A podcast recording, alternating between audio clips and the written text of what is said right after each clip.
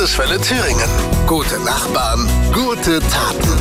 Es gibt Ereignisse im Leben, nach denen ist nichts mehr so, wie es vorher mal war. Die Diagnose Diabetes im Kindesalter ist mit Sicherheit eines davon. Wie geht man als Eltern damit um?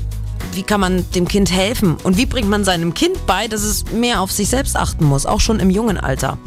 Genau bei solchen Fragen kommt in Jena Cornelia Barzog ins Spiel. Sie hat vor elf Jahren den Verein Diabeteszentrum für Kinder und Jugendliche Jena gegründet weil sie gemeinsam mit Kindern und Eltern Wege und Lösungen finden will. Ich ähm, gehe dann zu dieser neu betroffenen Familie hin, biete ihnen die Unterstützung an. Gerade am Anfang heißt erstmal Hilfe bei der Wiedereingliederung. Das heißt, wie kann das Kind wieder in die Kita gehen zum Beispiel? Und äh, es ist erstmal eine enorme Hürde, auch über die ganze Therapie nachzudenken. Ich bin jetzt verantwortlich, ich muss für mein Kind gut sein. Das ist äh, schon eine unheimliche Last und auch für die Kinder ist es natürlich eine enorme Herausforderung.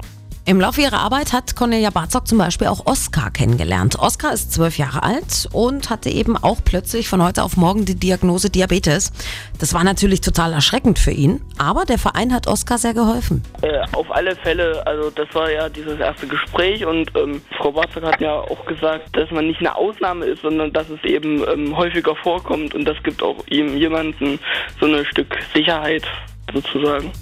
Auch ein ganz toller, guter Nachbar. Das Diabeteszentrum für Kinder und Jugendliche Jena. Ein Verein, der den Betroffenen dabei hilft, mit der Krankheit umzugehen und klarzukommen. Nicht nur den Eltern, sondern eben auch den kleinen Patienten selbst. Gute Nachbarn, gute Taten. Eine gemeinsame Initiative von Landeswelle Thüringen, der DLZ und dem Paritätischen Thüringen.